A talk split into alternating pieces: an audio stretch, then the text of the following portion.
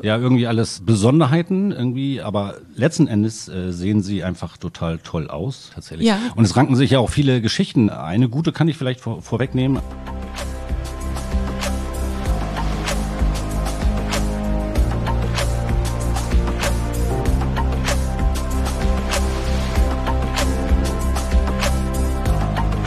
Vom Deich ins Ohr. Der neue Bremerhaven Podcast. Moin, mit frischen Infos aus unserer Seestadt am Mikro für euch Corinna, Dörte und Kira. Das war Frau Dr. Heike Kück vom Zoo am Meer. Moin zusammen, herzlich willkommen zurück zu Vom Deich ins Ohr. Hallo Corinna. Moin, Kira. Hier sitzen wir beide zusammen und Thema der heutigen Folge ist das Einhorn des Nordens. Magst du uns erzählen, wie du auf diesen Namen gekommen bist? Ja, du hast es wirklich schön umschrieben. Und zwar geht es in unserer heutigen Folge um das Seepferdchen. Oh. Und zwar habe ich einen Forscher gefunden, Dr. Hermann Neumann, der seit 2019 am Thünen-Institut für Seefischerei ist. Und er ist durch Zufall auf ein ganz besonderes Forschungsgebiet gekommen, nämlich das Seepferdchen. Und er berichtet in dem Interview so leidenschaftlich über dieses wirklich außergewöhnliche Tier, was man jetzt immer wieder öfters bei uns in der Nordsee findet. Ja. Das ist so ein entzückendes Interview. Ich habe ganz vergessen, nachher meine Fragen zu stellen, weil er so faszinierend berichtet hat. Ja, ich würde sagen, dann hören wir gleich mal rein. Und danach habe ich mich noch mit Frau Dr. Kück zusammengesetzt und die hat mir ein bisschen darüber erzählt, wie es denn den Seepferdchen so im Zoo geht. Hören wir rein. Vom Deich ins Ohr. Frisch geforscht. Bei mir zu Gast ist heute Dr. Hermann Neumann vom Thünen-Institut für Seefischerei. Herzlich willkommen, Hermann. Vielen Dank und äh, danke, dass ich hier sein darf. Ja. Ja, wir freuen uns. Erstmal bist du ein renommierter Wissenschaftler für den Bereich Bodenzonen in der Nordsee und wie sich die Fischerei darauf auswirkt, auf diese Bodenzonen. Aber das ist für uns heute ganz besonders interessant. Du wurdest mir empfohlen als Experte für Seepferdchen. Okay, das können wir vielleicht noch ein bisschen einordnen. Also tatsächlich äh, von der Grundausbildung her habe ich eigentlich äh, nie was mit Seepferdchen zu tun gehabt. Und auch das Thünen-Institut hat ja äh, nicht unbedingt jetzt irgendwie den Fokus auf Seepferdchen, auf Fischbestände. Also Ja. wir sind ja eine Behörde, eine Ober Bundesoberbehörde so, Ja. und befassen uns mit Fischbeständen. Und ich persönlich befasse mich eigentlich schwerpunktmäßig mit allem, was äh, keine Wirbelsäule hat, also äh, Seeigel, Seesterne, alles, das auf dem Boden lebt und eben die Auswirkungen von Fischerei darauf, das ist ein, ein Spezialgebiet von mir. Betreue aber auch Surveys, also Seereisen. Und ähm, so bin ich, glaube ich, äh, wie die Jungfrau zum Seepferdchen gekommen, ähm, weil wir halt eben vermehrt in auf unseren Reisen diese Seepferdchen gefunden haben. Ja, und äh, daraus lassen sich äh, gute Geschichten machen und äh, es ist eine gute Geschichte ähm, und hoffentlich auch eine erfreuliche. Ja. Ja, einmal vorweg gefragt, äh, was ist eigentlich so einzigartig an diesen Seepferdchen? Ja, da fange ich, glaube ich, überhaupt gar nicht wissenschaftlich an, denn äh, wie gesagt, bin kein Seepferdchen-Experte. Von der Wissenschaft nicht sicher. Für mich ist es genauso für jeden Zuhörer irgendwie eine, eine Faszination, die diese Tiere haben. Sie sehen aus wie Pferde. Sie schwimmen aufrecht, das tun die meisten Fische auch nicht. Die, die Männchen brüten die Kinder aus in ihrer Bruttasche. Das ist, äh, sind alles so Besonderheiten. Die, ja, ja, das sind ja irgendwie alles Besonderheiten irgendwie, aber letzten Endes äh, sehen sie einfach total toll aus, tatsächlich. Ja. Und es ranken sich ja auch viele Geschichten. Eine gute kann ich vielleicht vor, vorwegnehmen, also diese dieses Festhalten an irgendwas mit diesem Ringelschwanz irgendwie, das, Mhm. da gibt's ja auch eine total nette Geschichte, das wird ja mundartlich als Ringelnass äh, be bezeichnet. Aha, Und weil okay. Joachim Ringelnatz so ein großer Fan von Seepferdchen war, äh, das ist ja nur sein Künstlername, ähm, hat er Mhm. sich letztlich äh, Ringelnatz genannt, weil er Seepferdchen so toll fand. So toll wie wir jetzt, ja. Oh, das äh, habe ich auch noch nicht gewusst, aber du hast es ja eben schon beschrieben. Also die Seepferdchen sehen ja wirklich aus wie so ein Fabelwesen. Es ist im Grunde genommen das Einhorn des Nordens, oder? Ja, das, das kann ich, glaube ich, unterstreichen. ja. Aber interessant, wie du zu diesen Tieren gekommen bist, weil du sagtest, eigentlich sind die Seepferdchen äh, hier bei uns im Norden ausgestorben. Was steckt dahinter und warum wächst die Population? Also ist das Vorkommen von Seepferdchen hier in der Nordsee, warum steckt das auf einmal wieder? Ganz viele Fragen. Also da könnte ich jetzt lange drüber reden. Fangen wir erstmal damit an, dass es erstmal jetzt diese Auffälligkeit gab, dass wir auf unseren Seereisen viele Seepferdchen gefunden haben. Also ob sie jemals ausgestorben waren, das haben wir anfangs auch bezweifelt erstmal. Also ähm, tatsächlich haben wir erstmal gesagt, wir haben ein bisschen nachgeforscht. Es gab immer vielleicht beziehst du dich darauf, diesen, ich will es nicht Mythos nennen, aber so diese Geschichte, dass das Seepferdchen in den 30er Jahren ausgestorben ist, als mhm. ihre Habitate verschwunden sind. Das waren nämlich Seegraswiesen. Mhm. Das ist wissenschaftlich recht gut belegt. Also äh, durch ein, eine Pilzinfektion sind damals Seegraswiesen großflächig im Nordatlantikraum verschwunden. Mhm. Und dann sagte man immer, seitdem waren auch äh, die Seepferdchen bei uns weg. Ähm, wir haben, es gab aber auch schon in den 30er Jahren Menschen wie wir, also tatsächlich welche, die, also Fischereibiologen, die sich mhm. um Fischbestände und sowas gekümmert haben, die waren auch zu dem Zeitpunkt schon viel draußen und haben viel aufgeschrieben, mhm. publiziert. Und äh, diese Literatur haben wir uns dann nochmal detektivmäßig vorgenommen und äh, keiner von diesen Menschen schreibt, dass in den 30er Jahren jemals äh, hier Seepferdchen vorgekommen sind. Mhm. Deswegen haben wir das erstmal so angezweifelt, äh, dass man von ausgestorben sprechen kann, mhm. weil wir nicht mal einen Beleg hatten, dass sie äh, ähm, früher da waren. In der wissenschaftlichen ja. Literatur, mhm. also auf was anderes kann ich mich ja nicht beziehen. Also es gab mhm. natürlich immer viel äh, Geschichten und so, aber als Wissenschaftler müssen wir ja irgendwie die auf, genau, auf, verlässliche, auf verlässliche äh, Aussagen, Zahlen, Publikationen im besten Fall ähm, äh, zurückgreifen und die waren nicht auffindbar. Ähm, und das ist erstmal nur der erste Teil der Geschichte, weil es äh, durch unsere ganze Kampagne, die sich hier durch, durch die Medienpräsenz auch ein bisschen äh, in Gang gesetzt wurde, ist an dieser Situation ein bisschen gerüttelt worden, an, an dieser Geschichte. Mhm. Du sagst ja, es gab früher in den 30er Jahren überhaupt gar keine verlässlichen Zahlen und Datenmaterialien. Ich kenne den Beach Explorer, da habe ich mal nachgeschaut. Ähm, da kann man ja, wenn man ein Seepferdchen findet, hier bei uns an der Nordseeküste, da kann man ja seinen Fund eintragen. Kannst du uns erzählen, was da so ein bisschen dahinter steckt, hinter diesem Beach Explorer? Also dieser Beach Explorer ist mal eine ganz wunderbare Erfindung von der Schutzstation Wattenmeer in, in mhm. Nordfriesland äh, sind die sind die ansässig. Da kann man alles eintragen, was äh, Menschen am Strand finden. Mhm.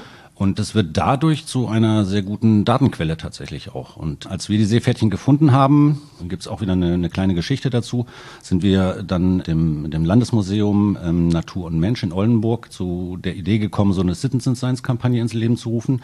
Also, wenn man so will, den Beach Explorer zu befeuern. Wir haben dazu mhm. aufgerufen, mit der Nationalparkverwaltung zusammen, dass äh, Strandbesucher die äh, Seepferdchen am Strand finden. Und das hatten wir über andere Medien mitbekommen, dass das jetzt häufiger der Fall ist, dass die das doch bitte in diesen Beach Explorer eintragen sollen und im besten Fall was machen, was, was wir nämlich vergessen haben. Das ist die sehr witzige Geschichte hinter der ganzen Sache. Sie sollen bitte einen Maßstab dabei legen, damit wir die Möglichkeit haben, äh, die Größe des Seepferdchen einzuschätzen und äh, gegebenenfalls mhm. digital äh, Messungen zu machen. Ja, was war denn bisher das größte Seepferdchen, was gefunden wurde?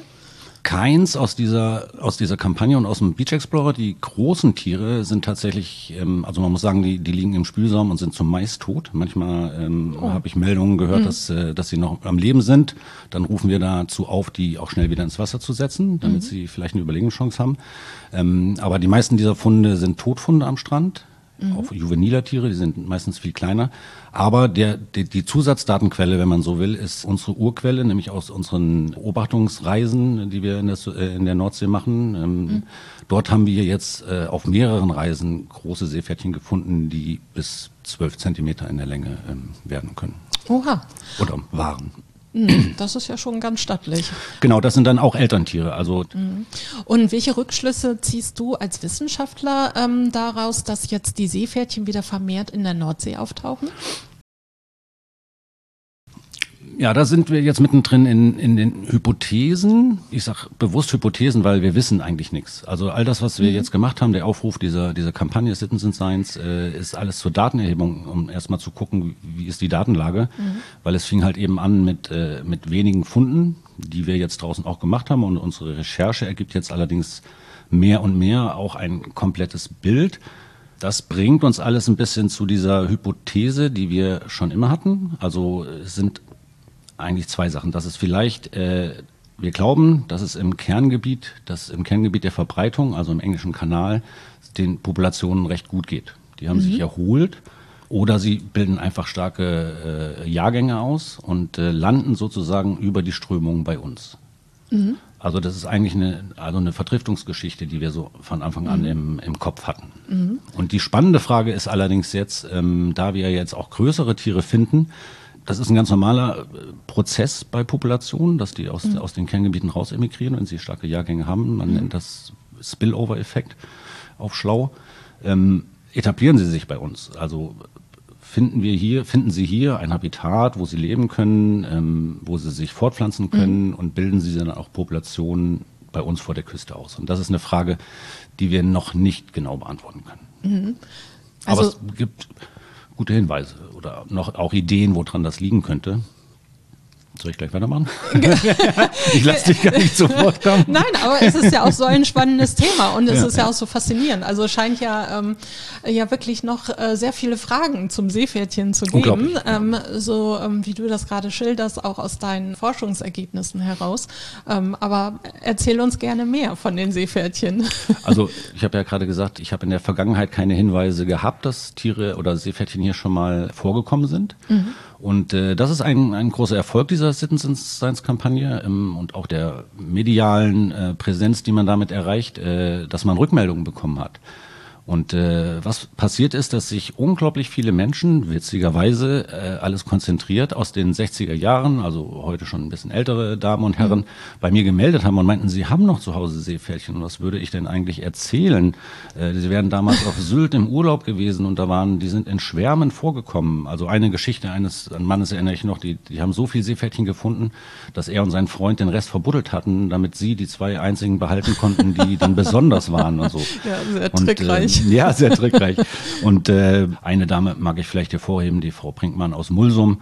Das war wirklich eine, eine sehr, sehr nette Geschichte. Das war nämlich die erste und äh, die mir ihr Seepferdchen zur Verfügung gestellt hat, was jetzt nun die seit den 60er Jahren in ihrer Koralle als, als Deko überlebt hat und sie es jetzt äh, mir zur Verfügung stellen wollte für Forschungszwecke. Mhm. So und äh, sie hatte alles belegt. Sie hatte ihre Rei sie hatte mir ein Fotoalbum gezeigt, irgendwie wie sie als kleines Kind nach Sylt gereist ist. Sie hatte noch die Fahrkarte für, glaube ich, 60 Pfennig irgendwie in Ach, ihrem Fotoalbum. Ja, ja, total total süß und mhm. äh, und äh, meinte dann irgendwie auf dieser Reise hat sie halt eben dieses Seepferdchen gefunden, was sie wie wir alle so faszinierend fand, dass sie es bis äh, bis dato irgendwie aufgehoben hat und finde das jetzt ganz toll, dass, äh, dass es sozusagen noch einen Sinn bekommt. Und den hat es. Also wir wissen jetzt, also das äh, sind verstärkte Hinweise darauf, dass, dass es halt eben doch schon mal sehr viele Seepferdchen bei mhm. uns gab an der Küste. Das, das kann man, glaube ich, kaum noch äh, wegreden. Und äh, deswegen gehen wir zurzeit von so periodischen Ereignissen aus, die vielleicht passieren. Also vielleicht mhm. ist es so, dass es ich sage mal alle zehn Jahre oder alle 40 Jahre mhm. irgendwie diese Population da unten ähm, starke Jahrgänge ausbildet, ähm, hier rüber driftet und äh, sozusagen die Kleinen versuchen hier anzukommen. Mhm. Und ja, vielleicht schaffen sie es und das, das ist unsere große Hoffnung, dass wir bald hier wirklich eine Seepferdchenpopulation vor der Tür haben. Ja. Fordern wir doch unsere Hörer auf, ja. wenn ihr noch irgendwo ein Seepferdchen habt oder vielleicht in diesem Sommer irgendwo an der Nordseeküste oder vielleicht sogar bei uns hier in Bremerhaven ein Seepferdchen gefunden habt, dann meldet uns das gerne und sagt uns Bescheid. Wir geben das gerne weiter. Ja, sehr Hermann, unsere so Zeit ist leider schon vorbei. Oh Gott, oh ähm. Schade. Ich weiß, du hast noch ganz viele Seepferdchen-Geschichten zu erzählen. Vielleicht magst du ja noch mal wieder zu uns ins Podcast-Studio kommen. Das mache ich gerne, ja. Ja, ich bedanke mich an dieser Stelle für die spannenden Einblicke über die Verbreitung ähm, der Seepferdchen auch hier bei uns in der Nordseeküste und ich wünsche dir viel Erfolg bei deinen Forschungsprojekten. Ja, herzlichen Dank. Okay, tschüss. Tschüss. Vom Deich ins Ohr. Die Zahl der Woche. Der Zoo am Meer hat 365 Tage im Jahr geöffnet und ihr findet im Zoo am Meer 1174 Tiere. Vom Deich ins Ohr. Deichschnack. Moin, herzlich willkommen, Frau Dr. Heike Kück. Die Chefin vom Zoo sitzt mir gegenüber. Schön, dass du da bist. Ja, hallo Kira. Moin. Moin. Du hast es durch den Regen zu uns geschafft und Wasser ist im Grunde genommen ja auch gleich unser Thema. Aber nicht von oben, sondern zum Anschauen. Ihr habt ein großes Aquarium bei euch im Zoo, das Nordsee-Aquarium. Und da gibt es auch Seepferdchen. Genau, es gab früher Seepferdchen in der Nordsee immer schon und der Lebensraum ist, ist das Seegras, Seegraswiesen okay. und die. Seegraswiesen sind infolge einer Pilzerkrankung äh, deutlich zurückgegangen ah. und deswegen sind sie in der Nordsee ausgestorben, aber so ganz langsam kommen sie wieder äh, angeschlichen, okay. kommen sie wieder zurück.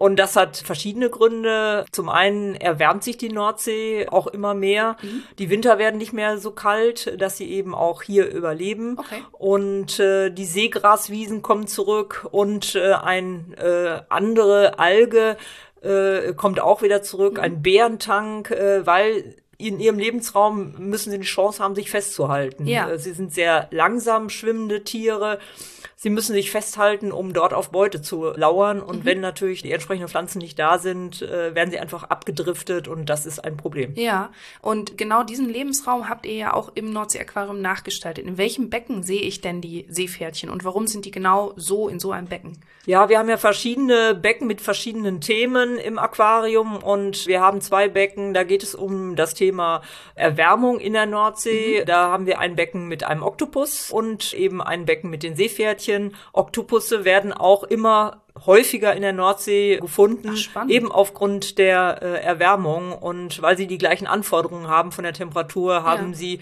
zwar unterschiedliche Becken, weil sonst würden die, die Seepferdchen das nicht überleben, oh.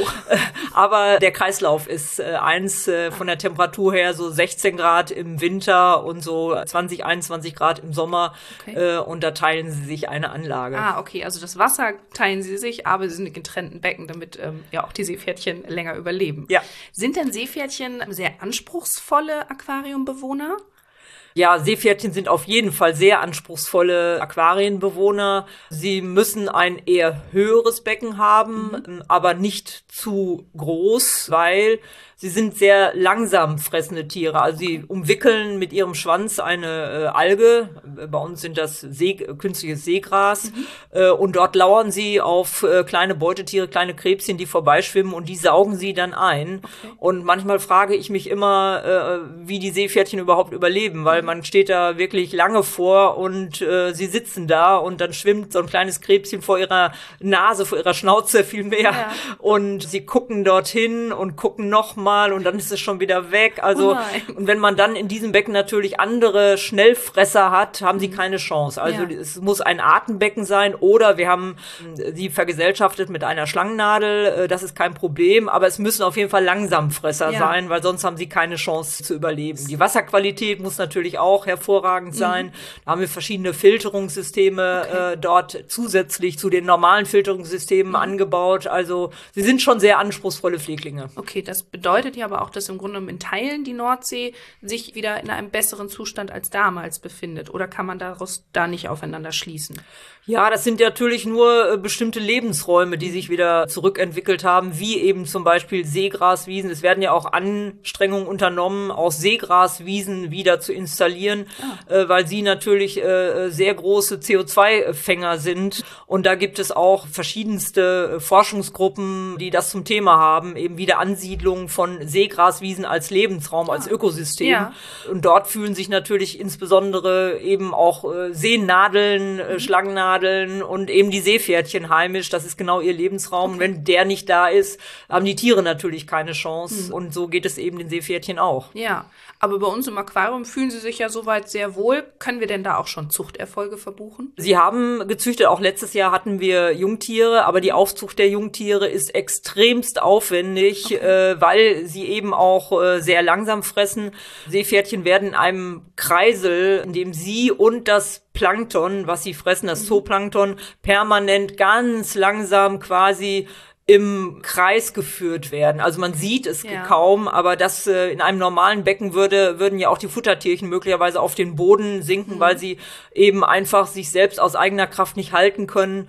Das muss gewährleistet sein und die richtige Art der Futtertiere. Mhm. Äh, wir haben bestimmte Art von kleinen Futtertieren, die wir selbst äh, züchten. Ah, also wir okay. züchten auch zum Beispiel erfolgreich Seestichlinge. Das ist kein Problem, aber Seepferdchen ist nochmal eine besondere Herausforderung.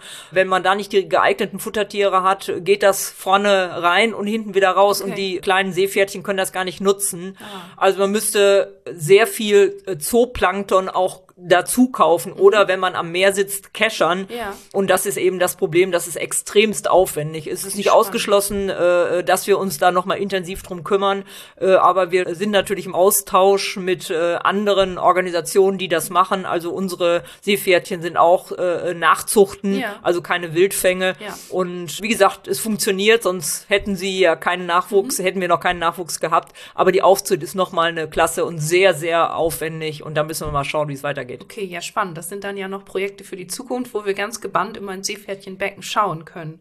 Das muss man auch dazu sagen. Die Nachzuchten würden natürlich nicht im eigentlichen Becken Ja. äh, groß werden können. Man sieht es ja dem Männchen ab. Das ist ja das Spannende äh, bei den Seepferdchen. Da ist ja das Männchen dasjenige Tier, was den Nachwuchs Ja. äh, austrägt. Also das Weibchen übergibt dem Männchen in seine gefüllte, mit Wasser gefüllte Bauchtasche und äh, dort werden die Eier umschlungen mit einer Art Plazenta und die lebenden Jungtiere werden quasi ausgeschieden und je älter das Männchen ist, also das sind 50, 100, 150 Jungtiere, die dann äh, quasi nach ungefähr 20, 21, 22 Tagen ja in das Wasser dann ausgeschieden werden äh, und ab da müssen sich die Jungtiere natürlich selber verpflegen und die hätten im großen Aquarium natürlich keinerlei Chance. Also Ja. das Männchen, wenn wir sehen, die Tasche ist prall gefüllt, äh, Ja. wird dann rausgenommen in ein separates Aquarium und äh, wenn die Geburt stattgefunden hat, äh, dann wird das Männchen wieder zurückgesetzt und äh, man kümmert sich dann intensiv um die Jungtiere. Ah, spannend. Okay, das heißt, das passiert also hinter den Kulissen. Ja. Unter den bestmöglichsten Bedingungen. Also ist ja wirklich faszinierend. Gerade auch, dass man es dem Männchen sehr schnell ansieht, dass er ja, ich würde mal sagen, Anführungsstrichen schwanger ist. Und ähm, dass dann aber, ja, wenn sie dann geboren worden sind, sie doch gleich selbstständig sein müssen. Ja. Ja gut, ist natürlich im großen Ozean dann noch härter. Dann sind wir mal gespannt, ob sie auch in der Nordsee weiter erfolgreich sind. Und ansonsten können wir sie ja mal bei dir be bewundern. Natürlich gerne. Seid herzlich willkommen. Auf jeden Fall. Vielen Dank für deine Zeit. Ähm, sehr spannend und wir hören uns bestimmt noch zu vielen anderen Themen wieder. Danke Alles dir. klar. Tschüss, Kira. Tschüss.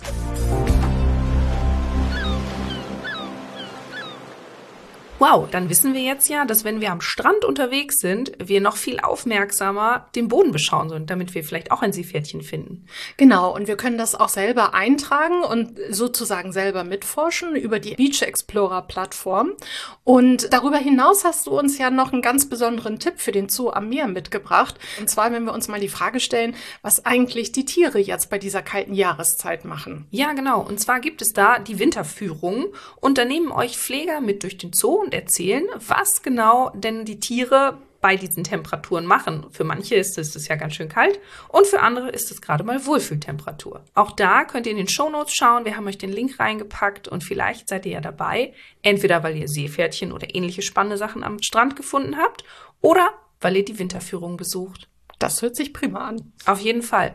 Für die Folge im Februar haben wir uns wieder was Interessantes ausgesucht. Es ist nämlich Tag der Muttersprache. Das klingt jetzt auf den ersten Moment eher ein bisschen trocken, aber was genau haben wir denn da geplant, Corinna? Genau, wir haben nämlich auch einen ganz besonderen Dialekt hier oben an der Küste, und zwar das Plattdeutsche. Und wir werden in dieser Folge alles komplett platt machen. Genau. Seid gespannt. Bis zum nächsten Mal. Tschüss. Tschüss.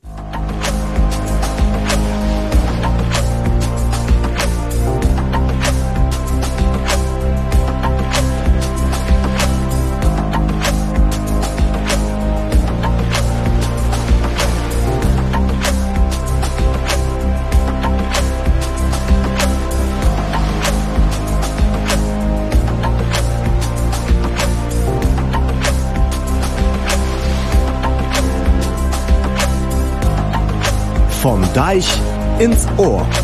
Der neue Bremerhaven Podcast.